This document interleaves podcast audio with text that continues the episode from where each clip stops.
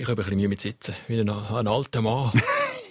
Velo oder Ross? Langlauf. Ah, was? Was macht man mit dabei? Ja, aber man geht, wenn man umgeht, auf die Büdli. Früher ist doch immer so... Steißbeinprellung, aber Ah. vom Fiesesten überhaupt. Im, Im Sportpanorama ist doch immer äh, früher, wenn irgendwie einer deiner Skimarathon Ja. war, dann haben sie immer Ja. 30 Sekunden über den Skimarathon berichtet und nachher sind drei Minuten die Stürze gekommen, dort, wo du Durch abfahren. den Wald. Ich habe es geliebt. Und ich habe immer, ich habe gedacht, hey, sorry, ein bisschen mit Ski irgendwo ein Hängli durchabfahren kann nicht so schwierig sein. Doch. Ähm, dann schaust du die Profis, auch Dario Colonias, ähm, fahren ja durchab und um Kurven wie auf, auf rohen Eier. Und findest, ah, so bitte. Und dann stehst du selber mal auf Die Langlaufski. richtigen Ski. Wenn wir über die Shooter reden. Wir decken immer alle Sportarten ein bisschen ab. Vor allem so Randsportarten. Pferdesport haben wir äh, immer wieder mal. Auf jeden Fall. Wichtig. Da ist die Mannschaftsaufstellung vom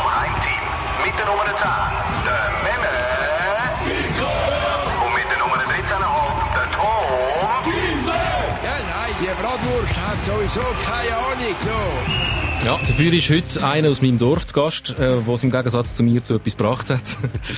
der Historiker und Journalist, der Matthias Daum.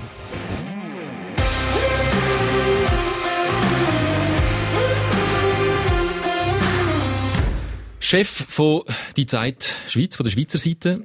Einer von, von, von den drei Podcast-Hosts. Servus, Grüezi, Hallo. Das ist auch ein Zeit-Podcast. Ich bin grosser Fan. Kann man an der Stelle auch mal sagen. Auch Außerhalb von. SRF gibt es gute Podcasts. Und im gleichen Dorf aufgewachsen wie ich. Genau, Uriker. Das Ürich. Vetterli Wirtschaft! Wir haben da auch schon zwei Mettmerstädter gehabt, Gut, wo das der ist Freddy. Bickel da war. Jetzt haben wir zwei Uriker.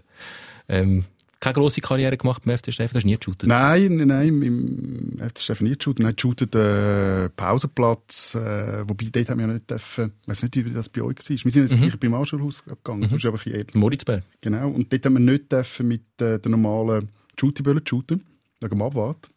Keine Ahnung wieso eigentlich.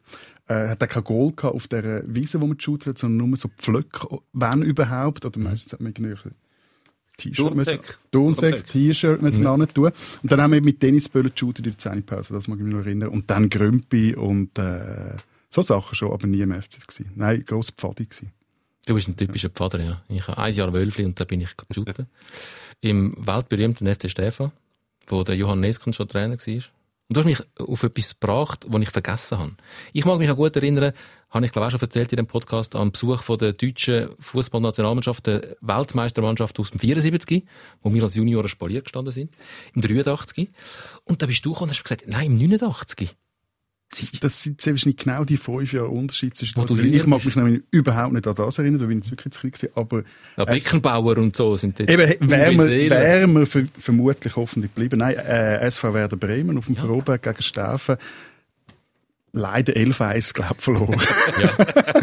Immerhin eins, das ist ja immer so. Äh, der Otto Style. Reh hat nach dem Spiel gesagt, also der Werder Bremen ist glaub, im Trainingslager in der Schweiz und äh, die sind relativ müde gewesen vom Trainingslager und dann haben sie noch ein Freundschaftsspiel gemacht gegen den FC Stefan. Und 11-1 gewonnen. 11 gewonnen.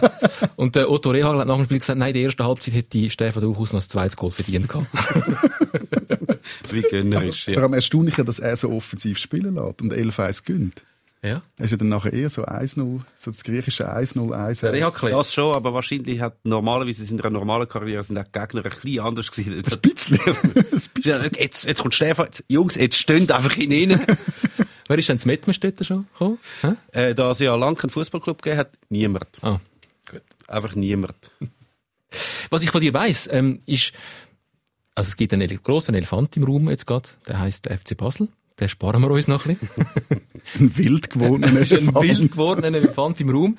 Äh, nicht, dass wir jetzt nicht wollen über den FCB reden Wir müssen natürlich in einer Woche wie dieser. Ich möchte mit dir aber noch kurz über Lucien Favre reden, weil, wenn ich euren Podcast los, ich merke, dass du immer wieder mal ein bisschen Werbung machst für den Lucien Favre. Wieso musst du bei deinen deutschen und österreichischen Kollegen äh, von die Zeit immer wieder Werbung machen für den, für den Favre? Ja, es ist ja so, also der, der, der Florian Gasser, der das als äh, Wiener oder österreichischer Vertreter macht, der Podcast mit uns, äh, der interessiert sich überhaupt nicht für die Shooter. Also das ist immer, müssen wir eigentlich immer dazu zwingen, um über die Shooter zu reden. Aber wir haben es schon relativ häufig trotzdem geschafft, äh, dann über die Shooter zu reden. Und äh, Lenz Jakobsen ist jetzt in Berlin, ist aber eigentlich ein Dortmunder und ist äh, relativ großer Fußballfan und BVB-Fan und aus mir unerklärlichen Gründen, glaube der grösste Favre-Gegner, den ich kenne. Das ist wirklich eigentlich ein, ein, ein äh, der, der Lenz ist eigentlich ein vernünftiger Mensch, auch was sein Twitter, sein Twitter-Auftreten etc. angeht, auch in unserem Podcast, äh, muss ich sagen. Aber wenn es um den Favre gegangen ist, muss ich jetzt sagen, ähm, hat er teilweise nicht mehr können an sich heben. Also da, da ist so eine, eine ganz tiefe Abneigung drin die ich äh, einfach äh, nicht teile. Also das Wie hat er sie dann begründet? Schlecht erstens und zweitens mit irgendwie er, äh, das sei langweilig und das sei pomadig und äh, alles sei besser. Eben, er ist dann auch sehr undifferenziert worden in seiner Kritik, aber er hat irgendwie mit dieser Art von Shooten überhaupt nicht können anfangen. Anfang muss ich sagen, ähm, das, was jetzt ist, ist ja nicht wirklich viel Es ist nicht besser, seit der Favre weg ist bei Dortmund, aber das ist schon etwas, was man feststellt. Der Lucien Favre in der Schweiz ist äh, sehr beliebt und, und sehr anerkannt, auch als Professor und als Fußball-Nerd, der Detailversessen der FC Zürich zum Meister äh, gemacht hat. In Deutschland ist der nie wirklich angekommen, also grosse Begeisterungsstürme durchs Land sind in Deutschland nicht. Ja, also ich glaube... Als Dortmund-Trainer. Ja, bei Dortmund vielleicht nicht, das ist natürlich eine andere Ausgangslage, aber so Hertha und Gladbach, das hat, das hat man schon sehr gewürdigt, was er dort erreicht hat. Das ist natürlich schon ein anderer Sprung, wenn du dann den BVB übernimmst, wo eigentlich das Ziel hat, zum Meister werden und eigentlich, wenn du nicht Meister wirst, dann bist du eine Enttäuschung. Dann bist du natürlich ganz viel, hast, äh, provozierst ganz viele Stimmen, die sagen, ja, der ist ja, also, jetzt ist da der, der Wunderbringer hätte das kommen und wir sind immer noch nicht Meister. Dann hast du schneller eine Unzufriedenheit, als wenn du eben mit Hertha in die Champions League kommst oder, bei, oder mit Gladbach. Das ist natürlich etwas anderes. Aber ich glaube, vor allem die, die, in Dortmund ist das vor allem gewesen, dass so die, die teils Abneigung entstanden ist. Ist nicht so in Dortmund, nachdem er einen, einen Tuchel gehabt hat und vor allem der Messias äh, Jürgen Klopp, dass dann jeder Trainer eigentlich immer auf verlorenem Posten steht, wo irgendwie das Und eben diese. Meister, das, das ist eine Meistermannschaft vorher. Ja, und das sind Charismatiker Ja. gewesen, oder? Also Jürgen Klopp, der, der kann schon eine Comedy-Bühne stellen, oder? Ja, und selbst ist beim Favre auch noch so, dass er, ich weiß nicht, das Tänzt hat irgendwann einen Begriff prägt, aber ich habe nicht im ganzen Kopf. Also er ist ja auch ein Grossmeister vom undiplomatischen Abgang und vielleicht zieht das ja natürlich dann irgendwann, oder hang- hängt das irgendwann einmal ein bisschen an am Ruf, wo einem dann auch vorauseilt. So, also das könnte man auch noch vorstellen. Äh, ich glaube, mit denen Reden, die ja mit ihm zu tun hatten, er hat überall irgendwie Abgänge gehabt, wo, Komisch gewesen. Mhm. zum es mal diplomatisch auszudrücken. Er ist sicher nicht der grosse Kommunikator und das kann natürlich, wenn du so einen, einen, einen wenn du zumindest im Erfolg sehr sympathischen Jürgen Klopp hast, wo der gönnst natürlich hure viel und kannst anderes Zeug, das vielleicht nicht ganz so gut war, wird dann halt ein bisschen unter den Teppich gekehrt, weil du einfach so eine super Wirkung hast gegen aussen und das hat der Favre natürlich nicht. Ich meine, ein, ein Comedy-Programm von Lucien Favre würde, glaube ich, niemand besuchen. Nehme ich jetzt mal an. Oder würde ich gehen? Ich fände es noch interessant. ähm, wir reden über den FC Zürich in diesem Podcast, weil du dort auch ein bisschen in der Südkurve sozialisiert worden bist, Matthias. Darum dort auch der Ich neben der Südkurve. Muss ich sagen. dort der Mat- äh, Halber Schritt. Sicher. Ja, so. Aber näher. näher Nähe, gewisse Nähe, Im aber nicht Einflussbereich. Voilà. Gut, der Einflussbereich von der Südkurve geht bis in Aargau. Das stimmt. Ähm, wir reden über IB, wo ähm, einsam und allein vorne wegschreitet und natürlich auch über den FC Basel. Ich wollte zuerst ein bisschen mehr noch verstehen, wer du bist in Sachen Fußball. Du bist fünf Jahre, vier, sechs Jahre, ein paar Jahre jünger als ich. Meine erste WM 1986, das muss bei dir dann 1990 gewesen sein. Genau, 86 da habe ich wirklich null Erinnerungen. 1990 war so meine erste WM gewesen, Italien. Ähm, wir hatten lange keinen Fernseher gehabt daheim. Erst im 88 Sommerspiel Seoul, Ben Johnson, da das 100 Meter Dopingrennen. Hand in Hand. Und dann, dann 90 äh, die WM und ähm, in meiner Erinnerung sind alle für Italien gewesen, ich bin für Deutschland gewesen. Oh, schwierig, ja. Auch, eine- man- es, du hast auch ein Herz, einen harten Start in ein Fußballerleben, ist das natürlich, wenn du musst mit der WM 90 anfangen, wo ja wirklich die schlimmste WM überhaupt war. Kann ich mich darum nicht mehr erinnern. Ja. Die WM.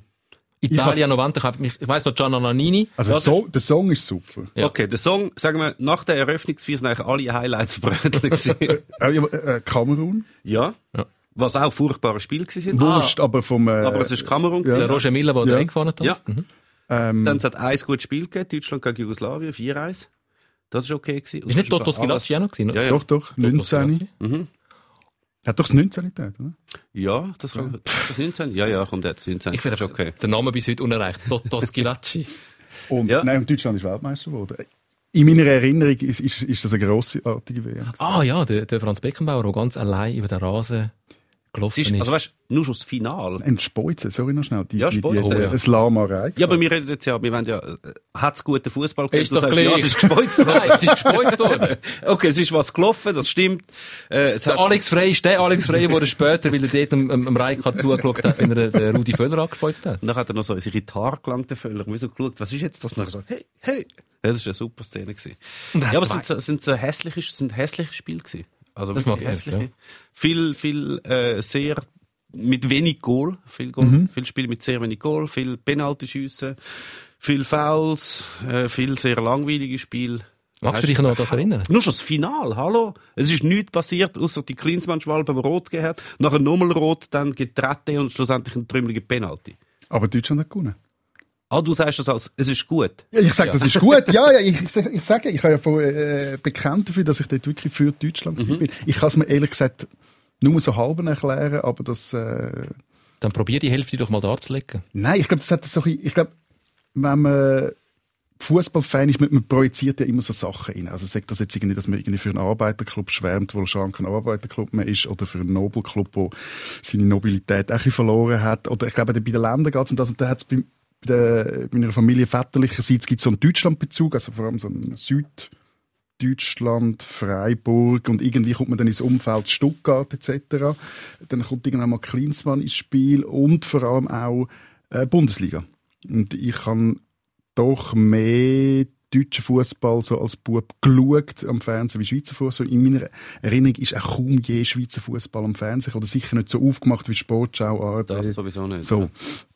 Und äh, dann ist das irgendwie auf, auf, äh, zu dem äh, Deutschland-Ding geworden. Ehrlich gesagt, ich habe auch ein das Gefühl, es hat auch damit zu tun, weil alle anderen für Italien oder äh, Argentinien sind, habe ich äh, ein gewisses Faible, um dann für die zu sein, wo die anderen nicht dafür Und bist du dann so stark gewesen, zum Anstehen, selbstbewusst und zu sagen, nein, ich bin für Deutschland? Das war eine Zeit, gewesen, da hat man sich aber gar nicht getraut, mit einem Deutschland-Liebli zum Haus Nein, das Deutschland Liebe habe ich sicher nicht gehabt, ähm, oder habe ich nicht gehabt. Ob ich angestanden bin, ähm, ich habe eine relativ grosse Klappe gehabt, äh, damals, von dem her, ich kann es nicht ausschliessen.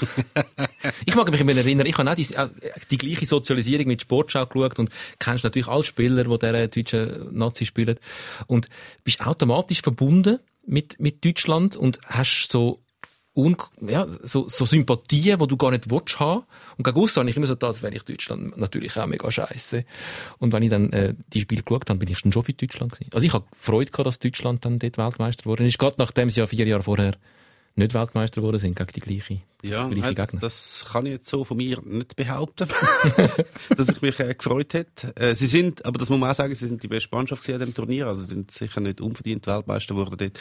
Aber das mit der Nähe, das provoziert ja eben nicht nur Sympathie. Ich meine, von, wenn wir 1990 WM geschaut haben, dann sind die alle die Spieler von Argentinien und von Italien und von England sind mehr oder weniger einfach Namen gewesen. Zu denen hat man keine Geschichte gehabt, die hat man nicht gekannt, man hat keine, man hat zu denen nicht können irgendwelche Charaktereigenschaften zuordnen, aber zu den Deutschen natürlich schon.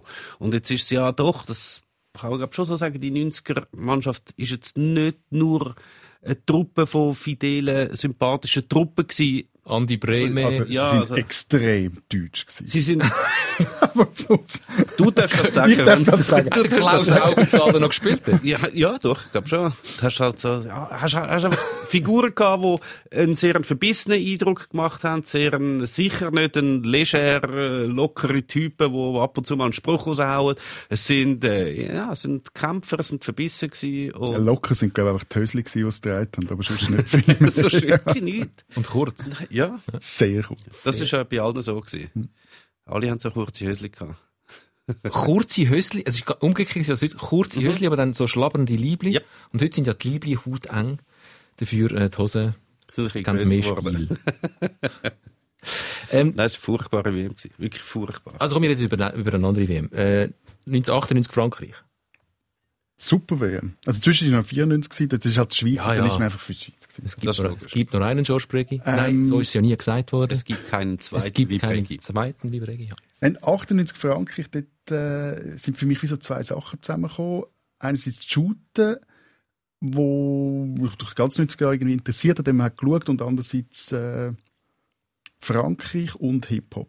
Das, hat, dort- das ist ja so die WM mit äh, äh, Blanc, Burr und Black, also so die, die, äh, das, multikulturelle Frankreich, wo sich dort dann auch äh, gefeiert hat und gezeigt hat, dass eben äh, so die Überwindung durch den, also durch den Fußball so die, die ethnische Klassengesellschaft überwinden und äh, wo dann gipfelt hat in dem 3-0 im Finale gegen Brasilien, hat sich dann ein paar Jahre später gezeigt, dass da sehr viel Schein und weniger Sein war. auch beim Shooten, also die, die legendäre, das legendäre Verkrachen von der Nationalmannschaft spätestens in Südafrika. Mhm. Ja, gehört ja auch zu dieser Geschichte. Aber dort hat man das wirklich, das, äh, das hat mich fasziniert. Das ist auch so, dass, ähm, glaube auch aufgekommen dort langsam, dass das zusammen Fußball schauen, also zusammen äh, Fernsehfußball schauen.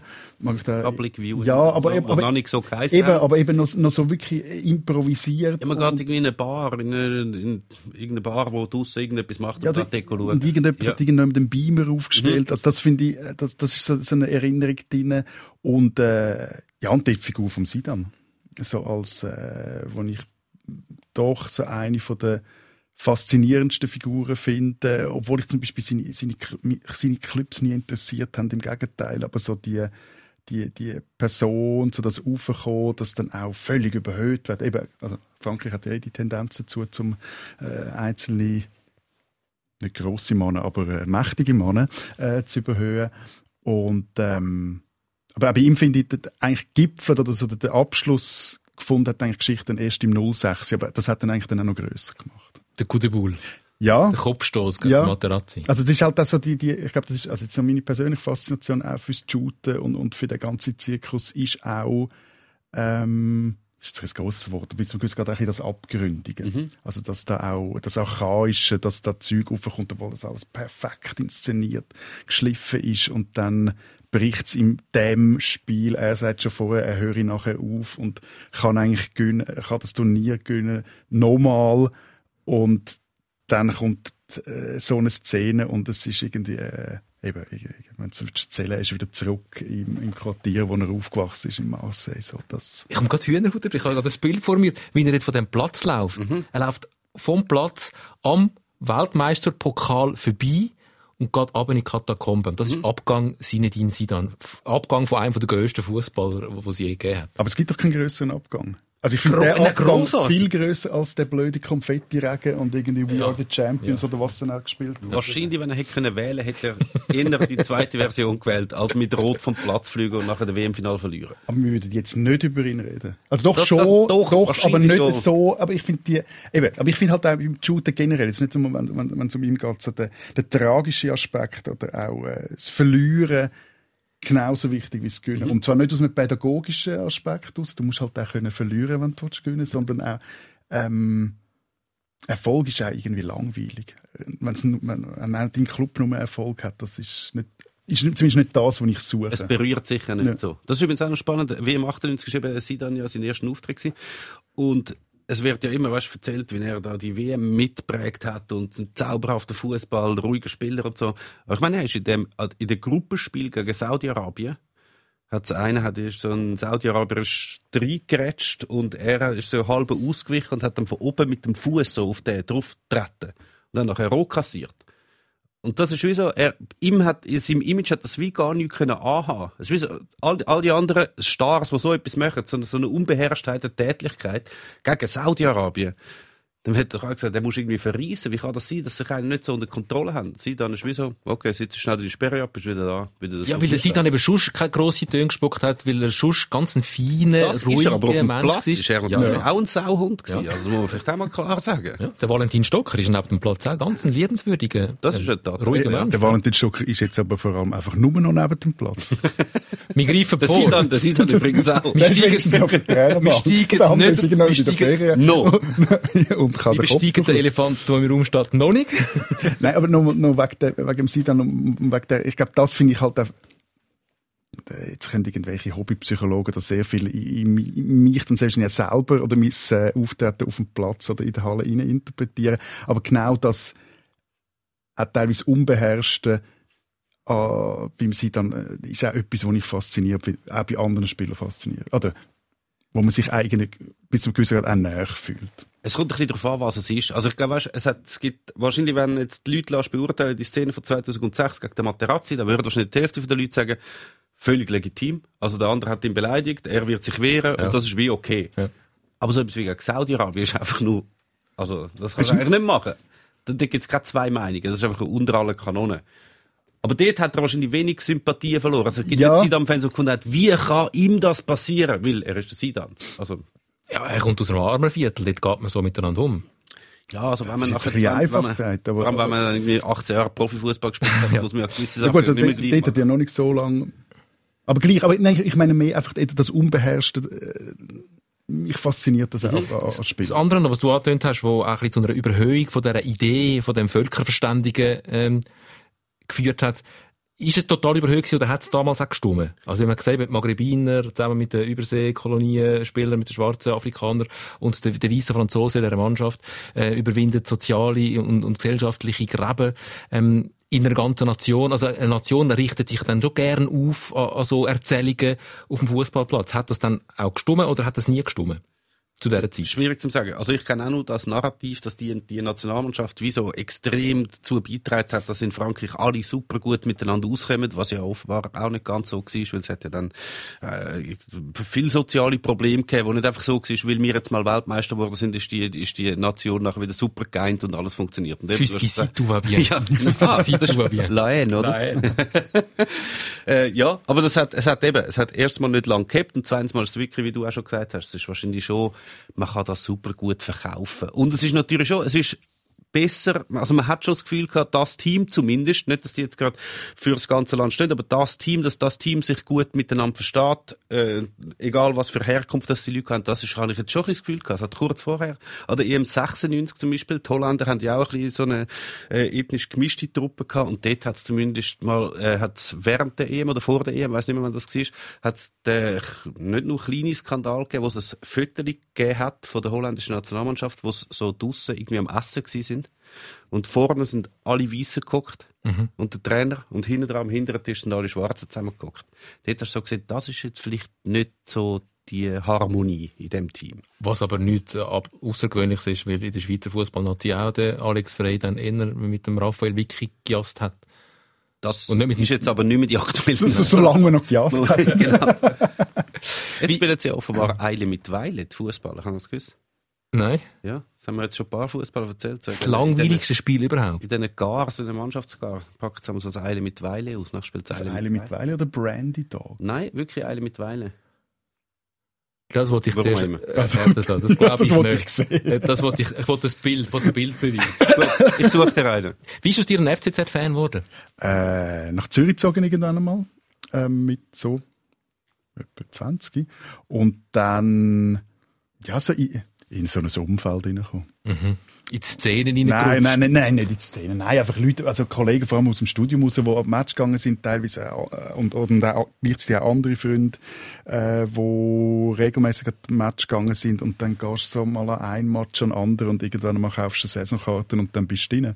Und das war so die Zeit, gewesen, ja, noch so Endphase schon Spregi, also wo es noch nicht wirklich Oh, du bist aber ein Stiefel. schöne, schöne, ja, nein, es ist, es ist wirklich so eine schöne, so von unten Mhm. rauf, es war ein schöner Aufstieg gewesen, äh, vom Club als letzte, äh, wenig Leute, ähm, noch nicht wirklich hip, aber das, das Ganze dann miterleben, wie sich das entwickelt hat, das ist irgendwie recht cool gewesen. Und eben irgendwann mal ist dann der Fahrer gekommen, erste Hälfte von dieser Saison, ja, grauenhaft, was, Letzte. Und ähm, auch, also, auch nicht wirklich ansehen. Also, ich mhm. die, die sind überfordert mit dem, was der von ihnen will. Und äh, das, da, dann zieht das an und äh, doch, dann, dann nimmt es dann irgendwann so den Ärmel rein, dass dann auch, dann gehst du dann einfach. Und das ist schon noch, äh, ja, es ist jetzt auch etwas, was ich jetzt vermisse. Also, wo man, wenn man es nicht live schauen kann, weil ich glaube, äh, das hast ja du jetzt schon mehrmals gesagt, äh, es ist einfach etwas anderes, am Fernsehen schauen, wie, wie äh, im Stadion shooten schauen. Können wir das mal ein bisschen auseinanderbeindeln? Es sind, ich habe mir das auch kurz überlegt. Und das sind wirklich fast wie zwei verschiedene Sportarten. Ich kann auch, ich erlebe Spiele, wenn ich sie live schaue, auch wenn ich sie nachher als Zusammenfassung im Fernsehen sehe, ganz anders. Ähm, ich finde, ja, die Zusammenfassung, die stimmt, Amik. Das kann man so äh, erzählen, de- das Spiel. Ich habe es aber meistens dann ganz anders erlebt. Äh, nicht, weil es falsch zusammengefasst wird, sondern einfach, weil, weil die Wirkung vom Spiel ganz eine andere ist, wenn man, wenn man im Stadion hockt und erstens das ganze Feld kann überblicken die ganze Zeit. Also man sieht die Bewegung auf dem ganzen Feld, nicht nur die einzelnen Aktionen. Zusammenfassungen sind immer auf einzelne Aktionen beschränkt und ähm, es sieht dann viel spektakulärer aus in der Zusammenfassung, als das ganze Spiel tatsächlich war. Und der Fakt, dass man einfach mal einem Spieler ein bisschen zuschauen kann, auch wenn er nicht am Ball ist, auch wenn das Spiel weit weg von ihm passiert, das kann das Fernsehen, das kann das Fernsehen einfach nicht leisten. Ja, du bringst das gar nicht an. Also auch, auch, ich kann mir durchaus vorstellen, dass das teilweise noch schwierig ist, um so eine Zusammenfassung dann zu machen, weil äh, oft gehst du heim, du hast irgendwie eine Szene in Erinnerung, wo extrem wichtig ist für dich, für das Spiel. Und dann schaust du die Zusammenfassung und das, das ist nicht drin. Aber vielleicht wäre es etwas gewesen, jemand läuft von links in den Strafraum rein, wo die Mitte spielen und das geht irgendwie nicht, aber ganz hinten wäre eigentlich noch einer frei gewesen. Und in der Zusammenfassung sieht es einfach so aus, wie wenn einer hätte am Goalie den Ball mehr oder weniger zurückgegeben. Also es ist null spannend, aber für dich ist es eine mega Szene gewesen. Und eben das mit dem, mit dem ganzen Spiel überblicken. Ich meine, du kannst, theoretisch könntest du ja in ein Stadion gehen, 90 Minuten schauen und nicht einmal den, auf den Ball eigentlich schauen und du hättest trotzdem genug Unterhaltung oder genug spannende Sachen gesehen, wie sich die Leute bewegen, was die Fans machen, was Wie die Spieler machen, wie sie sich warm machen. wie die Leute mit dem Trainer reden und so, was da, da, da gibt es so viel zu entdecken, was du natürlich im Fernsehen nie im Leben siehst. Und vor allem, du siehst halt einen Angriff völlig anders, einfach weil du den, den, den kompletten Blick hast. Aber würdest du auch sagen, dass ein schlechtes Spiel im Stadion besser wirkt wie am Fernsehen? ja, sicher. Ich finde auch, ja, absolut. Viel besser. Also wirklich viel besser. Eben, weil du auch noch so andere Kleinigkeiten hast, die du siehst. Und du kannst dich aufregen, dass der rechte Außenverteidiger nie aufrückt. Und im Fernsehen schaust ist es einfach langweilig, weil der rechte Außenverteidiger einfach nie im Bild ist. Außer bei diesen Gap-Spielen. Es gibt doch so die, die Ja, Gap-Spiele, die dann gestreamt werden. Dann hat es irgendwie wie so eine Kamera Mhm. unter einem Tribünendach und danach siehst du einfach nur eine Ja. Einstellung, kein Kommentar. Das ist eigentlich fast so ein Live-Erlebnis. Das, Ja. Einfach siehst du es ein bisschen besser. Aber die Spiele sind dann teilweise so langweilig, dass du auch nicht so schauen. Ich finde so ein 14-1 kann durchaus auch spannend sein, vom FC St. Gallen gegen Schütz. Ja, wo die, die Spiele sind ja immer cool eigentlich, bis 1-0 fällt. Und wenn es 1-0 gefallen ist, kannst du dir sagen, okay, gut, das ist das ist sicher abhaken. Aber wenn es eben bis zu der 60. Minute nicht fällt, dann ist es Ja. natürlich extrem spannend. Schaust du viel Fußball am Fernsehen? Ähm, nein, nicht mehr so. Also mich, ich merke, auch, mich interessiert das Champions League-Zeug einfach nicht mehr. Das, das ist für mich zum Beispiel auch völlig anderer Sport. Das hat nichts mit, also nichts, wenig mit Super League noch zu tun. Vielleicht ab und zu, wenn IBE spielt, äh, hat so Ansätze von, von dieser anderen Sportart. Und, also wenn ich schaue, schaue ich meistens schon Super League-Spiele, wenn Zürich-Matches übertragen werden oder, äh, jetzt in dieser Saison kaufst du auch da ein oder andere Match mal zum Schauen. Mm, aber sonst, ja, eben, es sind Witze, aber eben so das ganze, der, der internationale Fußball, das zwischendurch mal rein, aber wenn jetzt irgendjemand sagt, hast du gesehen, wie Barcelona, denkst schön, aber es, es interessiert mich auch nicht. Also, Ich habe wieder müssen am Meme, wieder Meme das genau gleich wie du. Da treffen euch beide, die Champions League Verächter. Und ich habe letzte, ähm, vor einer Woche ist das gewesen, wo Manchester City gegen Gladbach gespielt hat. Das Spiel mal wieder ein geschaut und, also Gladbach ist ja ch- chancenlos gewesen gegen das Manchester City. Und dann, dem Manchester City zuschauen, wo einfach eine Ansammlung ist von überragenden Fußballern, das muss ich dann schon wieder sagen, ist einfach schon auch geil. Also, Ja, einer so. Mannschaft zuzuschauen, die es richtig, richtig, richtig gut kann, wo elf ähm, überdurchschnittliche Einzelspieler hat, ich kann dem nach wie vor nichts Schlechtes abgewinnen.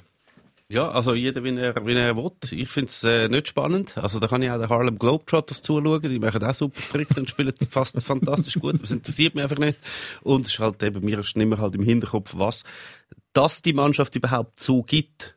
Was hat das alles für Folgen für den ganzen Rest? Und der ist dann mir überwiegt, äh, mir das das. überleistet dich beim Schauen. Ja, also es hat sich so ergeben. Nicht, weil ich einschalte und finde, ah nein, jetzt das wieder. Aber das so- vermisst das- dir ja alles. Da kannst du ja keine Weltmeisterschaft mehr schauen. Dort Das ist noch etwas anderes. Die letzte als Russland, Champions League. die nächste in Katar. Gut, das sind noch, das Mega sind andere. Beweggründe. Ich meine jetzt mehr so rein reglementarisch oder infrastrukturell, was alles äh, so geregelt worden ist für die Champions League, dass Menschen sich überhaupt so ein Team kann leisten das hat ja schon viel mit den, mit den Strukturen, die die UEFA gibt, zu tun. Das ist dann die Champions League. Das andere ist, wenn man so mit Menschenrechten und Katar und Russland, das ist dann noch das Zweite. Es kann durchaus sein, dass, dass das dann irgendwann auch mal so weit kommt, dass ich finde, okay, gut, ich, de, de, auf dem Level kann ich jetzt Fußball nicht mehr Wobei schauen. das ja bei Man City ein Thema ist. Ja, klar. Oder, oder eben kein Thema.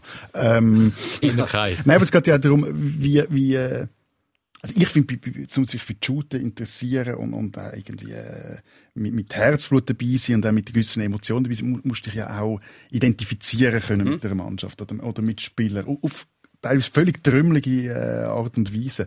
Und das ist bei mir bei der Champions League so. Also auch, ähm, ich habe wie keinen Bezug mehr zu diesen Mannschaften, ich habe keinen Bezug mehr zu den Spielen, aber was dort noch dazu kommt, ich habe keinen Bezug mehr zu den Turnieren oder zu der äh, Meisterschaft. Es ist so, also das Absurdeste war dass man jetzt in letzter Zeit ja gar nicht mehr gewusst hat, wo sie eigentlich spielen. Also ich glaube in, in Budapest oder Bukarest. Oder? Ich glaube, beide noch. Also, Also- irgendwo, ja. Also das ist so eine, die, die, die totale Loslösung von irgendetwas, wo, wo keine Bodenhaftung mehr hat, wo eben, wo es dann so der ganze äh, auch teilweise berechtigte auch moralische Aspekt gibt oder, oder Ungerechtigkeitsaspekt jetzt in dem System nicht. Aber auf die andere Seite auch so ein bisschen, wieso soll ich jetzt das schauen? Das, äh, klar, eben, es ist so ein bisschen wie eine schöne Pirouette von der Dennis Bielmann, aber hat auch etwas, aber ich interessiere mich trotzdem nicht für Eiskunstlaufen. Und vor allem kommt, bei mir kommt auch noch dazu, dass ich finde, ich tue sehr gern würdigen oder ich tue auch gerne mitverfolgen, wie jemand aus diesen Mitteln, die ihm gegeben sind, wie am meisten macht. Und das kann sein, wie du kannst eine gute Einkaufspolitik haben oder du kannst einen super Trainer haben, der irgendwie eine neue Taktik entwirft, die extrem super genial funktioniert. Und, aber das ist nur lustig, solange es irgendwie ein Limit hat. Wenn alle irgendwie mit so einem Cheat spielen und einfach alles aufs Maximum stellen, dann ist es nicht mehr lustig, dann ist es für mich nicht mehr lustig zum Schauen. Also nur schon, das ist noch nicht lange her, da haben sich selbst die Mannschaft, die extrem viel Geld haben, haben nicht 30 Nationalspieler gehabt. Und jetzt ist das halt so, dass alle die super Voraussetzungen haben und dann ist es einfach, ja, Leute, wo, wo so Cheater, die gegeneinander spielen, dann schaue ich hundertmal lieber Stadlos an Uschi gegen Winterthur. Ähm, die Schere geht weiter auseinander. Ähm, hat gestern UEFA ihren Vorschlag präsentiert. Vor, vor ein paar Tagen auf jeden Fall, ja. Äh, wie das im 2024 soll aussehen mit der Champions League. Sag schnell. Wenn sie wirklich wissen. Ja, es wird einfach alles, was schon ist, Wir wissen nicht, ob wir es verstehen, aber wir noch. Man Doch, davon- ihr werdet es verstehen. Man muss dazu sagen, ähm, was ja wirklich ist, ist und das, das geht, da geht es mir dann ähnlich wie euch, es sind so viele Spiele. Früher ist einfach einmal in der Woche ist dann Champions League gewesen, fertig. Und dann sind alle Spiele dann gewesen. Und dann irgendwann sind es an zwei verschiedenen Tagen gewesen. Und mittlerweile haben, und dann alle zwei Wochen nur. Und mittlerweile ist fast an jedem Tag ist irgendein Fußballspiel, das du kannst schauen. Und es ist die totale Übersättigung. Darum interessiert es mich dann auch zum Teil nicht mehr. Ich finde, äh, nicht schon wieder shooten. Und das wird jetzt noch schlimmer. Äh, ja, ja, sie haben ähm, deinen dein, äh, dein Ruf erhöht. Dann gefunden, hey, ich möchte doch noch viel, viel mehr mehr spielen. Jetzt momentan hat Champions League, glaube 125 Spiele oder so, Grössenordnung. Und nach der Reform sind es dann, glaube 230 oder so. Äh, Es sind nicht mehr 32 Teilnehmer, sondern 36 Teilnehmer. Und du hast nicht mehr sechs Gruppenspiele, sondern mindestens 10. Aber, aber wann? Äh, das ist ja eben die Frage, weil es gibt dann gleichzeitig ja auch noch, der, die UEFA gibt so den Kalender vor, wenn immer die Champions League Tage sind, und die sind dann jeweils tabu für andere fußballerische Wettbewerbe, also auch für nationale Cup-Spiele, für Meisterschaften und so. Also es darf nicht das Cup-Spiel gegen Schütz stattfinden, wenn Champions League ist. Und das wird, wenn man jetzt all die Spieltage mal durchzählt, äh, schon recht eng für gewisse nationale Meisterschaften und Cup, wie sie die überhaupt noch sollen durchbringen. Und natürlich ist auch noch so, die zusätzlichen Plätze sollen natürlich nicht einfach irgendwelchen trümmeligen Teams zukommen, sondern denen, die, die ein bisschen Namen haben. Also so Arsenal werden zum Beispiel, auch wenn sie Elfte sind in der Meisterschaft, werden dann in der Champions League dann trotzdem gesetzt. Und Vaduz als Zehnter nicht. Vaduz, glaub nicht, nein. Hat es Und. IB, wo einen, einen unglaublichen Lauf hat, wo jetzt endlich wieder mal für den Schweizer Koeffizienten etwas macht im europäischen Geschäft, nachdem das Leverkusen aus der Europa League rausgerührt haben und jetzt im Achtelfinale werden, stehen. werden nachher auch wieder sehr einen schwierigen Qualifikationsweg haben. Das kommt ja immer darauf an, in welchem Rang das, äh, die Schweiz klassiert ist in der UEFA Fünfjahreswertung. Das weiß man halt noch nicht genau. Es ist auch noch nicht genau äh, gesagt, wer dann wirklich wann wo qualifiziert ist. Aber es ist wie immer, wenn so Reformvorschläge kommen, das sind ja die Reformvorschläge, die meistens von den grossen Clubs ausgearbeitet werden, nachher werden die vorgelegt, nachher laufen alle mittleren und kleinen Ligen Sturm und sagen, sag mal, spinnen ihr eigentlich, das geht doch überhaupt nicht, das geht doch überhaupt nicht. Und irgendwann hockt es dann zusammen und nachher wird es verhandelt und dann gibt es irgendwie so eine Kompromisslösung, wo die Grossen einen winzigen Schritt auf die Kleinen zugehen und dann sagen, also gut, der 57. von der, von der spanischen und englischen Liga ist nicht direkt qualifiziert, dafür kommt Rumänien und Österreich einen Platz über. So wird es dann enden. Und das kommt natürlich bei der Schweiz vielleicht bei dem Kompromiss wäre es dann so, dass zumindest IB als Meister noch eine Chance hat, um sich zu qualifizieren. Also mir- gibt es ja auch noch die dritte, die, jetzt die dritte europäische. Die Conference Ja. League, ja. Die Das startet schon nächstes Jahr. ja. Das ist das der Heim der Schweizer Clubs dann. Äh, so, die, die Brösmeli dürfen auflesen. Ja. Ja. Ähm, wir mögen IB, ähm, also ich mag IB das mega gönnen, wie es gerade läuft im Moment, europäisch. Ähm, in der Liga ist es ein bisschen langweilig geworden. Ähm, wie erlebst du? Du hast ja viele Freunde, die mal gemacht mit einem Artikel äh, zu Bern. Ich glaube, die, die das erste Mal Meister geworden sind. Genau, ja, nein, ja. Mäßig viel früher. ich, ich, ich eigentlich nur darauf hinweisen, dass zwei Sachen. Einerseits, dass natürlich dass IB so gut geworden ist, liegt an der Zürcher. Oder Stäfner. Oder Stäfner. Oder Humbrechtiker. Wir sind uns nicht ganz sicher gewesen, wo der, der Andi Reis dort dann gewohnt hat. Oder hat er noch mal am linken See gewohnt. Äh, Das wäre dann eher Schweiz. Aber seine Ähm, Firma Phonak, äh, die heutige Sonova, Sonova, die, also auf jeden Fall mit dem, wo er das Geld gemacht hat und das er dann bei IB rein, Mhm. auf jeden Fall das Geld, das bei IB reingesteckt worden ist, ist, ist äh, Unseres. unseres. Ja. Genau. Nein, das uns gehört. ähm, Dass das nicht in den FC Stefan geflossen ist. Es ist nein, nein, ist in der Halle, also das kann man natürlich nicht, ja, ja, und, und in der Halle. HCGS Stefan. Ähm, Die gut. damals sind es gewesen im Handball. Uh. Und in die Halle für alle auf dem Froberg, gerade neben dem Fußballplatz, hat er, ähm, hat, da, haben 30 Brüder, oder der Andi Reis vor allem, glaube ich, so eine Halle gebaut. Halle für alle. Halle für alle. Public-Private Partnership zwischen der Gemeinde und äh, fi äh, privaten Financiers. Okay. Ähm, genau, das ist der eine Teil gewesen, aber ich glaube, das, was vor allem die Berner nicht so lustig gefunden haben, dass ich gefunden habe, es, es ist dort ja auch so die sind dann das erste Mal Meister geworden und ich meine, die sind ja wirklich steil gegangen und äh, Stadtpräsident und ehemaliger Stadtpräsident und alle und IBE und so das Ding von jetzt müssen wir den dass das, äh, sicher haben sie das Wort auch Momentum noch gebraucht, weil es das Blöds ist, äh, den Nutzen, um jetzt Bern weiterbringen, dachte ich, meistens, und ich habe mir dann erlaubt, zu sagen, eine Stadt, wo dermaßen auf einen äh, äh, Meisterschaftsgewinn von ihrem Fußballclub angewiesen ist, zeigt dadurch äh, äh, ein gewisses Maß an Provinzialität. Ich glaube, das kann man nicht so nett ausdrückt und äh, das ist dann mäßig gut. Und das von einem Zürcher, das gehört jetzt dann speziell gerne. Ja, man muss den Tatsachen ins Auge schauen. Ich nicht. Ist denn, ist denn IB angekommen in der neuen Rolle? Weil was man schon ein bisschen das Gefühl hat, die haben sich ja über Jahrzehnte so gefallen in dem Losertum. Wir haben den Kuno Launer die schon mal zitiert in dieser Sendung, von wegen zweiter Platz ist auch saubere Bütze. Heute haben sie wieder mal gewonnen. Sag das mal einem Basel, zweiter Platz ist auch super. Und, und irgendwie sind, sind sie jetzt der neue FC Basel. Ähm, sie dominieren die Liga, und zwar jetzt schon seit Jahren. Ähm, sind auch finanziell stehen zum gesündesten da im Vergleich zu allen anderen. Und es ist die grosse Langeweile. Das ist fast noch ein anders als beim FC Basel. Beim FCB hat doch hin und wieder mal einen noch Paroli geboten und es hat eine Finalissima gegeben zwischen dem FCZ und Basel. Oder zwischen IB und Basel ein Zeitchen lang. Und sie sehen sich aber zum Teil, glaube ich, immer noch ein so. Oder sind sich gar nicht wirklich, ähm, haben sich gar nicht wirklich angefreundet mit dieser neuen Wintermentalität, was jetzt halt einfach leider Gottes, Gottes Namen halt gibt jetzt in den Bern. Ja, sie haben schon, sie haben ein bisschen den Nachteil gegenüber den Basler, dass die Basler in dieser Zeit, sie sind zwar schon meistens sehr, sehr dominant gewesen, haben auch, meist, haben auch oft Meisterschaften mit einem riesigen Vorsprung gewonnen, aber es hat doch teilweise noch enge Rennen gegeben. Und das ist natürlich schon emotional viel etwas anderes, wenn du nachher Meister wirst in einer Finalissima und du tust den direkten Konkurrent noch besiegen und bist dann Meister. Das ist schon noch, also ich habe es nie so erlebt, weil ich nicht so Fan bin von einem Club, der einmal dort oben mitspielt, aber ähm, das ist, bewegt sicher noch viel mehr. Und jetzt, die, die IB-Fans haben sehr, sehr lange müssen warten und das ist, das sind, das sind dann auch die Ausbrüche äh, dementsprechend gewesen. Zu Recht und Darum würde ich ja sagen, muss man auch dort nicht jedes Wort gerade auf Goldwagen legen, was an so einer Vier dann Es ist nicht so nett gewesen, was ich Ich gebe es ja dazu. Aber ich glaube, ihnen fehlt jetzt momentan das, wieso, sich beweisen und dann auch noch einen Konkurrent haben. Ohne Konkurrent einfach seine einsamen Kreise ziehen, das ist, das ist, äh, ja, das ist schon nicht, schon das Gleiche. Können wir langsam zum Elefant im Raum kommen? Der Konkurrent müsste ja eigentlich nach wie vor mit den vorhandenen Mitteln, weil die sind ja offensichtlich durchaus noch vorhanden, wenn man sieht, wie der FC Basel investiert in neue Spieler oder in alte neue Spieler. Also Ähm, Bundesgelder, meinst du?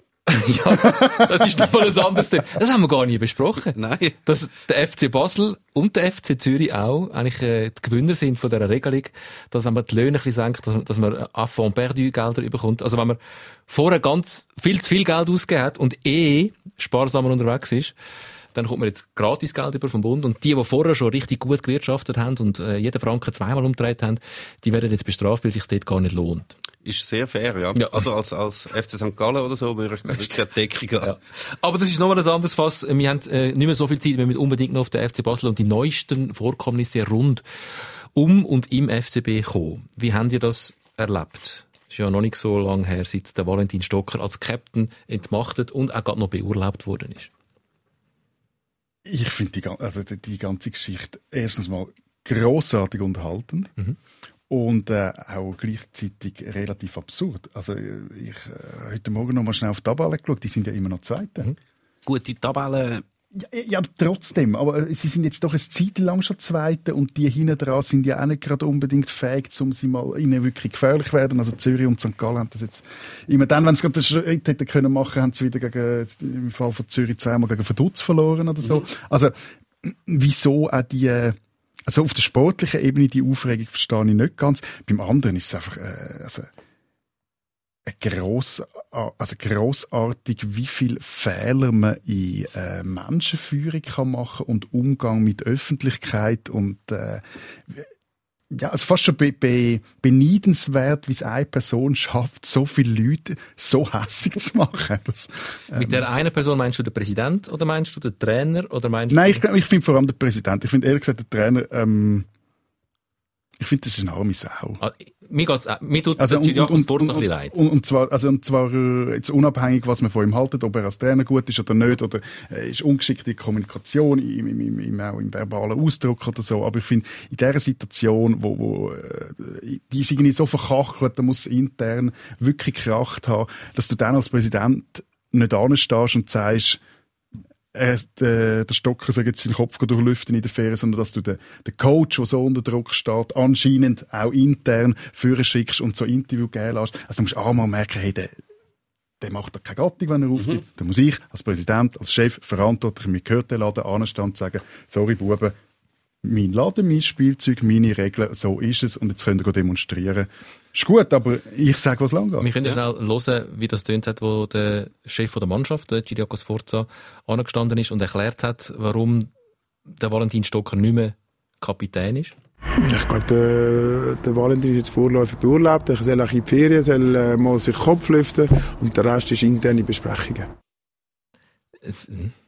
Es es tönt ein bisschen wie so ein, der, der Chef von einem Klassenlager, der sagt, ähm, nein, der Valentin hat, er ist zu den Mädchen, er ist jetzt Nacht zu den Mädchen und jetzt haben wir ihn heimgeschickt.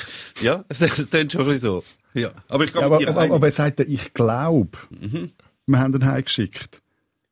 Und das ist ja die Frage, also wer hat ihn denn geschickt? Hat ihn das Forza geschickt oder hat ihn der Burgener geschickt oder, oder der Platzwart oder äh, Wir wissen es nicht so genau. Muss man zu all dem sagen, es wird jetzt vieles geschrieben und vieles kolportiert, man weiß es nicht so genau. Das ist ja eben auch eines der Probleme. Der FC Basel tut, ja, hat, hat sich in letzter Zeit recht oft beschwert darüber, dass, dass man ungerecht über sie berichtet hat. Weil man können doch jederzeit, also da sind Unwahrheiten verbreitet worden, dabei können wir doch jederzeit beim FC Basel nachfragen, was denn sagen, und dann geben sie sehr bereitwillige Auskunft. Jetzt sehen wir da den Fall, das heisst, Valentin Stocker ist beurlaubt. Punkt. Wir sagen nichts mehr dazu. Wir sagen nichts mehr, es werden keine Anfragen beantwortet, es gibt keinen Kommentar, es gibt nichts. Dann ist es ja wie logisch, dass alle sich überlegen, warum. aber das fängt doch schon vor. Wenn das stimmt, ist ja anscheinend am Samstag oder am, Fre am Samstag, glaube ich, schon die Mannschaft informiert Ja, ja. worden. Und, das, und dann hat es irgendeinen anonymen Twitter-Account gegeben, der sagt, am Sonntag oder Montagmorgen früh irgendwie rauslassen hätte oder so. Also das, das zeigt schon, also wenn du doch über so etwas die Mannschaft informierst, musst du in dem Moment Mhm. Rausgehen, Kommuniqué, klar, Sachen, so und so ist es. Also das, das die, der Punkt, das verstehe ich nicht. Gut, das verstehe ich sowieso auch nicht. Ich meine, du, du, du rasierst einen von den Köpfen dieser Mannschaft, den Captain, einen, der in dieser Mannschaft sicher sehr viel enge Freunde hat, wo er auch schon sehr lange zusammenspielt. Und du hast, den Vertrag, du hast seinen Vertrag verlängert, nur, also eigentlich als, äh, ist ein Symbol gewesen, Mhm. dass man den verlängert hat, wir hätten nicht wollen, dass er zu Luzern geht. Und nachher kriegst du den raus und denkst, nein, nein, da geht Fall nichts raus. Wir warten mal noch mit Kommunizieren. Zu seinen Freunden der Mannschaft. Äh, einer von seinen Freunden der Mannschaft ist ja der Fabian Frey. Fabian, ja. Der, wieso wird nicht der Fabian Frey Captain, sondern der Pai-Team Kasami, Chiriakos Forza? Ich sage Ihnen ganz klar, wieso. Wenn er, äh, wenn er dabei ist und spielt, weil der Fabian muss Ruhe haben. Der Fabian, ich will nicht den Fabian wieder in, eine, in ein Karussell hineinziehen, das schon letztes Jahr war. Da, ich habe das auch mitbekommen. Äh, äh, der Valentin und der Fabian, die, äh, die gewissen Sachen. Was? Und ich will, dass der Fabian in Ruhe kann seine Leistung bringen für die Mannschaft alles gibt, für den Verein alles gibt. Und dann ist es ein wertvoller Fabian frei, wo wir, wo, wo den wieder sehen. Also der Valentin wird heimgeschickt, weil er zu den Mädchen ist. Und der Fabian, der muss jetzt einfach mal, der Bursch muss ein bisschen Ruhe haben. Ja, der kann nicht immer da rumrennen und so. Das geht nicht. Den müssen wir jetzt auch mal auf die Seite nehmen. Was sind für. Sachen gewesen? Was gab- Was sind für Sachen gewesen mit dem Valentin und dem Fabian? Äh, also, der, der, also er hat jetzt wahrscheinlich auf das angesprochen, dass der Fabian Frey schon letztes Jahr, also bei der, beim, unter Marcel Koller noch einer von diesen Spielern gewesen, sei anscheinend, wo eigentlich lieber gehabt hätte, wenn der Marcel Koller würde gehen. Dann ist aber der Marcel Koller geblieben. Aber ist natürlich schon das Problem. Also, eben, wir wissen nicht genau, was es war. Es heisst, die, die harmloseste Variante ist, dass der Valentin Stocker sich dort in einem Pauseninterview eher verklausuliert gegen den Chiriakos Forza ausgesprochen hat. Hat ihm jetzt den Kopf gekostet. Es gibt Versionen, die sagen, ja, er sei wirklich am Lobbyieren bei jungen Spielern und, und den Chiriakos Forza anschwärzen. Aber, Das ist aber, das, aber, das, aber das Interview hast du das nochmal gelesen? Also ich meine, das ist ja wirklich in einer Mhm. Nebenbemerkung, wo er das sagt. Also Ja, aber wahrscheinlich ist da Er hat, mehr. er hat schon, Ja, ja, vorher, er hat schon vorher, gegen, was gegen Lausanne gespielt haben, wo sie auch nicht so gut ausgesehen haben in der Halbzeit, hat er auch schon relativ deutlich gesagt, wie schlecht dass seine Mannschaft momentan gerade eingestellt ist. Und dann nochmal das gegen Winterthur. Ich glaube nicht, dass das allein schon gelangt. Aber ist das nicht einfach grundsätzlich ein Problem, dass jeder Trainer, der kommt, sich die Mannschaft wieder, äh, oder ein Teil von der Mannschaft wieder zusammentut und sich ein bisschen grösser ähm, empfindet selber und wichtiger empfindet selber als der Trainer und dann intern anfängt gegen den Trainer lobbyieren, so kommt natürlich nie etwas zustande. Ist das ein bisschen das Grundübel beim FC Basel, dass niemand anderen vertraut und dass da nicht alle am gleichen Strick ziehen, sondern dass da so Gruppenbildungen gibt, die gegeneinander intrigieren? Kann Offensichtlich. ich, ich kann im Fall wenig dazu sagen, ich weiß es, Ja, ich weiss. Aber offensichtlich sind sie äh, nicht zufrieden. Also nicht nur sportlich. Und das mit dem Sportlichen, ich meine, es ist schon nicht so, dass man im Fußball einfach die Tabellen anschaut und nur die Zahl vor dem Clubnamen anschaut und findet, ah, zweite, völlig okay. Man schaut schon auch hinten dran noch die Punkte an. Und dort steht, dass, Sehr äh, eine interessante Tabelle. dass, dass IB, glaube 19 Punkte Vorsprung hat Ja. auf den FC Basel, der FC Basel aber nur 10 Punkte Vorsprung hat auf den FC Vaduz. Und der FC Sion. Und von den letzten, das sind, glaube ich, acht Spiele, das letzte Mal gewonnen, irgendwann Ende Januar oder so. Also das sind, das sind die Sachen, die man natürlich auch anschaut. Aber darum ist es ja so ein Wunder, dass, also, wenn man jetzt die Tabelle nicht- nie angeschaut hat in den letzten paar Wochen und nur geschaut hat, was leistet der FCB auf dem Platz, da ist das Cup aus gegen Winterthur auch noch dazugekommen, ähm, da würde man nie sagen, der FC Basel, ja, die sind Zweite. Es sind die ersten Verfolger von, von, von den Berner Young Boys. Ja, eben, kannst ja, kannst ja wirklich würfeln. Also, es ist ja wieder alles so nah zusammen. Also, Aber kann man sagen, IB ist Meister und der ganze Rest von der Liga spielt gegen den Abstieg? ja, kann man so sagen. Man kann aber auch sagen, der ganze Rest spielt um den Europacup. Ja. kannst du wie beide. Könnt ihr ob es positiv oder negativ formulieren. Muss sich dann der FC Basel oder die Fans vom FC Basel, die jetzt auch sich wieder zusammenrotten und vor Stadion gehen und aber mit Maske. mit Maske. Mit Maske. Oder auf, Und man auf hat, der wieder mal, man hat wieder mal Stadiongesang gehört. Auf dem Barfi. man auch sagen. Ja. Auf dem Barfüßerplatz äh, für den Valentin Stocker gehen, demonstrieren. Also grossartige Szene grundsätzlich. Einfach in einer Zeit, wo einfach so wenig läuft, weil einfach die Stadien zu sind, ist man ja froh um das. Muss man sich Sorgen machen um den FC Basel, weil, ja, es stimmt, sie haben noch 10 Punkte Vorsprung auf die beiden letzten, Sion und Vaduz. Also sportlich? so? Sportlich. Nein. Ich glaube, da, da, das ist von denen, die da noch in Frage kommen, sind andere noch eher fähig, um sich selber in den Abstieg hineinzukicken. Äh, ich glaube, strukturell und organisatorisch und so von der ganzen Stadthygiene oder Stadtpsychohygiene her muss man sich Sorgen um den FCB und, und um Basel machen. Also das ist ja schon äh, äh, eigenartige Dynamik, die das angenommen hat. Ich glaube, ich weiß nicht mal, ob das in Bern überhaupt äh, zum Beispiel jetzt möglich in Zürich sicher nicht. Also das, äh, da könnten ja viel wildere Sachen um die beiden Clubs passieren, ohne dass es Demonstrationen gibt. Ähm, aber was da jetzt so in, in Bewegung kommt, das ist, äh, ich glaube, dort müssen sie irgendwie schauen, dass man das nicht völlig äh, aus Kontrolle ist ein grosses Wort, aber irgendwie abgeht. Ja, es ist schon, also ja, außer Kontrolle ist schon nicht jetzt so völlig daneben gegriffen. Also vor allem, es sind ja immer so, es passiert irgendetwas und man denkt immer so, wie hat das können passieren? Jetzt zum Beispiel, du tust eine Ikone einfach so rausschmeißen, du es nicht weiter kommentieren und so. Und es hat ja schon, ich kann mir einmal schon vorstellen, was die Überlegungen dahinter gewesen sind. Und dort ist jetzt wie klar gewesen, okay, da ist der Burgener oben dran und der Heri von mir aus noch, äh, wo jetzt findet, gut, wir müssen jetzt wie ein Zeichen setzen und wir wollen aus irgendwelchen Gründen halt einfach den Chiriakos Forza halten. Und du kannst dem seinen Rücken eigentlich nur stärken, indem du die Leute rauskriegst, die die Position vom Chiriakos Forza attackieren. Dann machst du das mal. Aber es ist natürlich eigentlich der komplett gegenteilige Effekt. Also wenn du das weiterdenkt, du kannst doch nicht einen von den arrivierten Spielern einfach rauskriegen und denken, die anderen finden dann, ah doch, der Trainer ist super.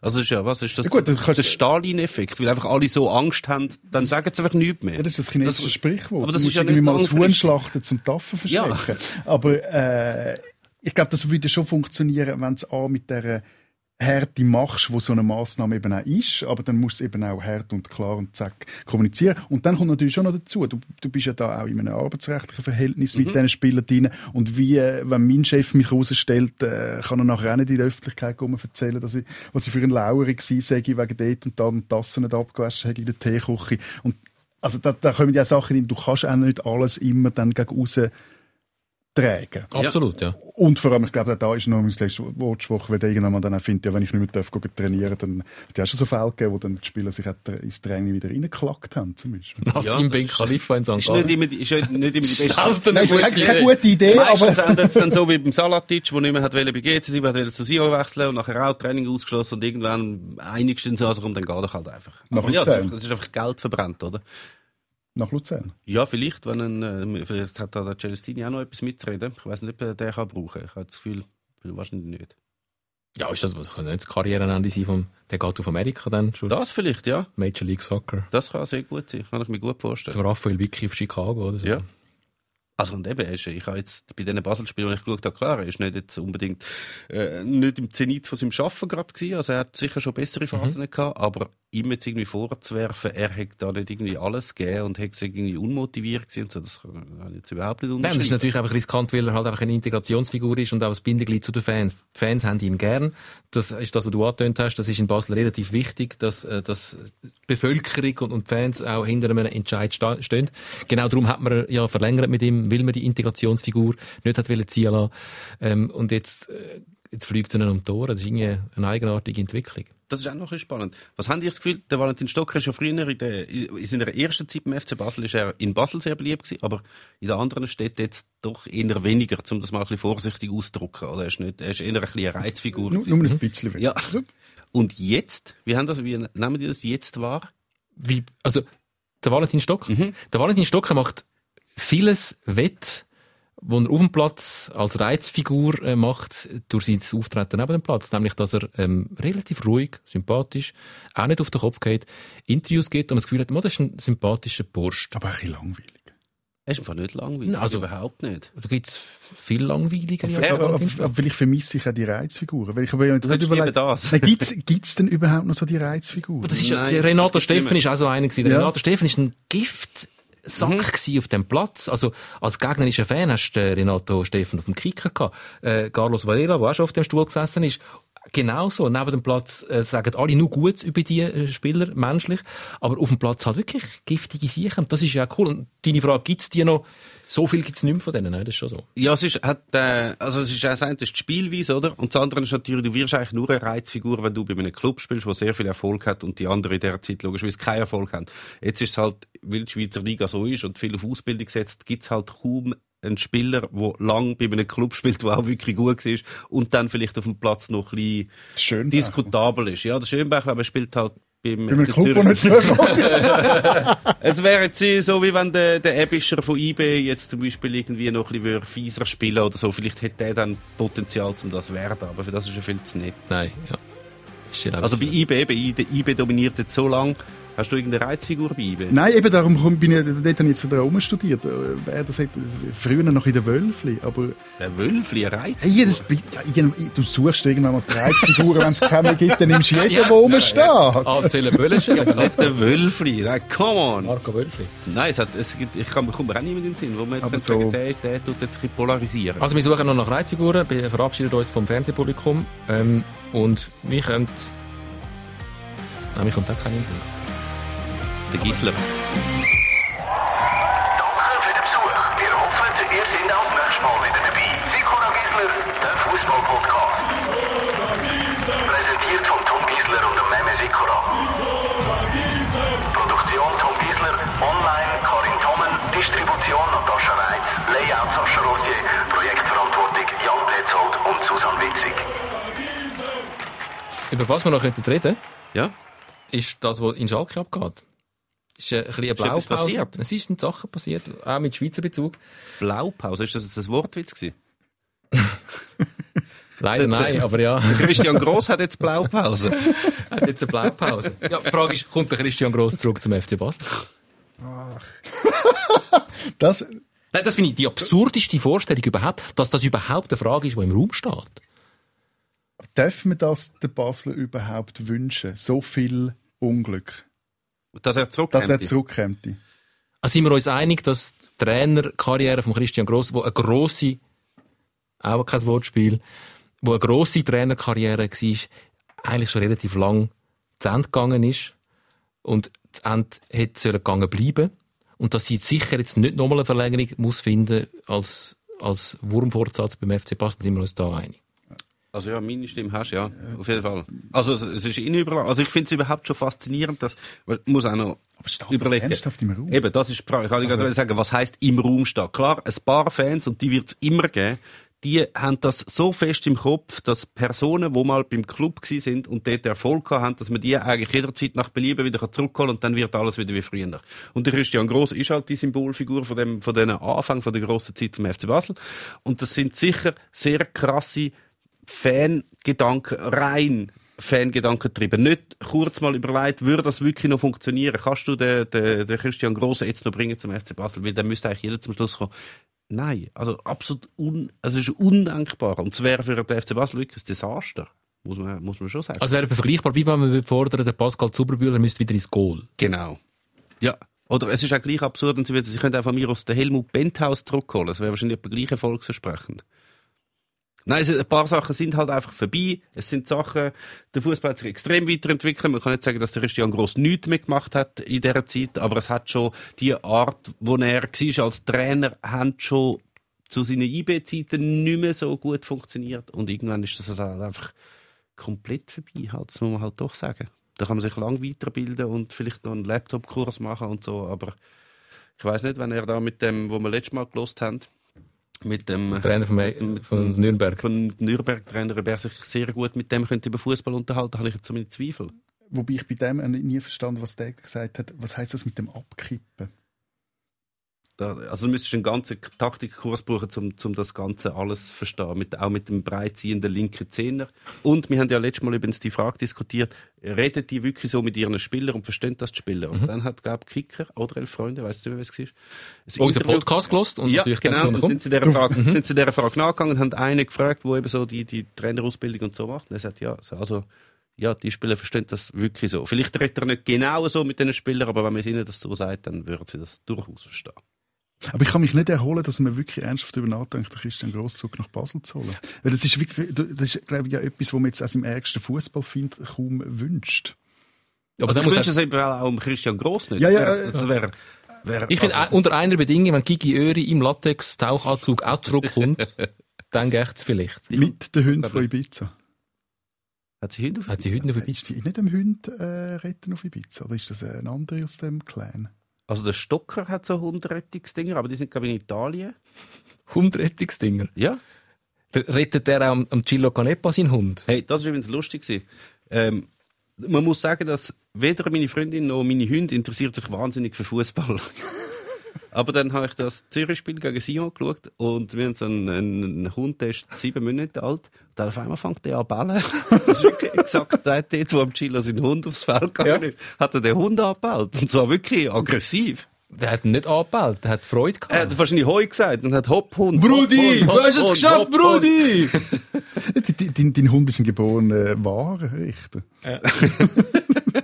Ich habe die Erklärung von Gillo Canepa so gut gefunden. Es sei ihm, äh, ein Rätsel, wie der Hund auf das Feld gekommen ist. Der müsse irgendwie in den Lift rein. und selber mit dem Lift runter aufs Spielfeld gefahren sein. Und dann, Gut, das hat, das hat, haben sowohl Lassie wie auch Kommissar Rex hätten das auch geschafft. Und wird das wohl am Chilla seinen Hund auch schon schaffen? Er heißt Chilla, oder, der Hund? Das wäre Ja. auch noch eine Frage. Wer hat den getauft? ja, wahrscheinlich Telian. Weil- Ja. Also der Gillo nennt sicher nicht seinen Hund, oder seine Hündin, was in dem Fall das dann ist. Gilla. Ich glaube auch nicht. Ja, ich, ich sage, ich würde ihm nichts wollen unterstellen, aber das wär, ist einfach so eine Frage, die mich umgetrieben hat, wo ich die Geschichte äh, umgetrieben. Damit wir nicht wieder mit Tierli enden, wir kommen immer wieder mit, mit, mit Tierli irgendwie Wie heißt eigentlich der Gigi Öre, ihr Hund? Giga. Gigax. ähm, kannst du mir noch schnell sagen, damit wir vielleicht fußballerisch noch rausgehen? Also zwei Fragen. Du kannst wählen, welche willst du beantworten. Erstens, was ratest du am FCB B. aus, der, aus der Krise kommen? Das fände ich jetzt eine gewagte, äh, wenn du die willst beantworten als Zürcher, wo schon die Berner hässlich gemacht hast. Und die andere ist mir, was haltest du vom äh, Präsidenten-Ehepaar vom FC Zürich, von den Canepas, die immer wieder einmal angefeindet werden. B ist lustiger, also die Frage beantwortet. Ich bin da völlig Team äh, Ganepa. Ich finde äh, viel, also jetzt, wenn man für einen Club irgendwie äh, Sympathie hat, ist, äh, glaube so ein äh, Präsidentenpaar zu haben auch ein gewisses Glück, weil dann gewisse Du hast einen gewissen Unterhaltungswert. Es werden grossartige Fehler gemacht, wie der, irgendwelche finnische äh, Nationalspieler als Trainer einzustellen. Ähm, es wird immer wieder mal lustiger, aber nicht besser. Und gleichzeitig, es bleibt, glaube ich, so das Zeug, wo ja bei Basel so, ich glaube, was ja die Leute, die Fans dort so hässlich macht, ist, dass sie wirklich das Gefühl haben, da, da, da, da, da, da haut ihnen etwas ab. Also sag jetzt das zu irgendeinem komischen Londoner Investmentfonds oder zu Leuten, die nicht greifbar sind. Aber äh, die beiden Ganepas, die, die, die sind ja, also wenn sie etwas sind, sind sie greifbar. Die sind um, die haben äh, Ideen, manchmal bessere, manchmal weniger gute und ähm, denen liegt irgendetwas an dem Club und liegt etwas an, an dass der Club in dieser Stadt drin ist und ich finde auch gerade, wenn, wenn man ich habe einmal mit, mit ihm ein Interview gemacht, was vor allem so um ökonomische Fragen gegangen ist beim Shooten und dort äh, muss ich sagen, der, der versteht schon bis zu einem gewissen Grad etwas von dem, was er macht. Und dann ist er auch noch grosser Fan und dann wird's, das wird dann wieder lustig. Aber also, von ihm habe ich zum Beispiel gelernt, dass ein Grund, wieso halt die Spieler weggehen aus der Schweiz, zum Beispiel nach Deutschland, auch wenn sie teilweise in die zweite Bundesliga wechseln, sie haben einfach ein Null hinten mehr beim Jahreslohn. Und wenn du das mal für dich selber überlegst, du hast jetzt ein Angebot von irgendjemandem und es ist nicht so, ja, Daumen können das Doppelte zahlen oder vielleicht, nein, es ist ein Null hinten mehr. Ich glaube, ich würde dann auch noch vielleicht einmal schwach werden. Zu Sandhausen. Gut shooten. Jetzt in meinem Fall vielleicht nicht gut shooten, aber du hast Gott was gemacht. Aber das ist eigentlich das ist wirklich eine sehr überraschende, Über- äh, sehr eine spannende Überlegung. Wenn du jetzt das, mal, das, was jetzt gerade in Basel passiert ist, alle die Aktionen, wo, wo so ein bisschen den Ärger von den Fans aufbeschworen haben, so Sachen hätte natürlich, hätte Canepas nie im Leben gemacht. Sie würden einfach irgendeinen rausschmeißen und nachher nichts dazu sagen. Oder irgendwelche Leute, Nein, und vor allem, sie haben ja irgendwie hat doch am- einposten, dauernd das Konzept an, das macht, das hätte Chilo nie gemacht. Es hat am Anfang durch das Ding, hat doch mal die, die äh, gegeben, wo, wo es mit den Südkurven so Lampen hatten, wo er doch gefunden hat, da müssen wir jetzt mit dem Feuerwehrschlauch irgendwie. ja, manchmal, ja. Nein, nein, aber der, der Punkt ist, das ist dann auch, wie auch ausgetragen worden als Konflikt. Und, und er Mhm. Und es ist hat einen um- Dialog gegeben. Es hat Genau, einen Dialog und, und einen. Streit gegeben und, und, und das meine ich mit greifbar. Mhm. Also der, der, äh, es geht Bichi dazu, wo man weiss, wo, wo der sein Büro hat und äh, das, das ist irgendwie Präsenz auch in, in der Stadt. Und das habe ich das Gefühl, ist in Basel so, dass das ist das Schlimmste, so das Schwammige, das Fluide, es ist so ein bisschen nichts. Und der Typ, der so ein bisschen auftritt und dann gleich nicht. Und wer hat das sagen? Und also, Ist noch gut, hat es keine Zuschauer im momentanen Stadion. Es hat jetzt noch geheißen, der, der Angelo Canepa hat den Hund auf die Fans gehetzt. Das, stell dir mal vor, es hätte jetzt noch Zuschauer in Basel im Stadion. Ich, ich fände schön. Ich wäre jedes, jedes Wochenende gespannt auf Choreo in der Mutter der Kurve. Matthias, schön bist du da gewesen. danke für die Einladung. Hat Spass gemacht.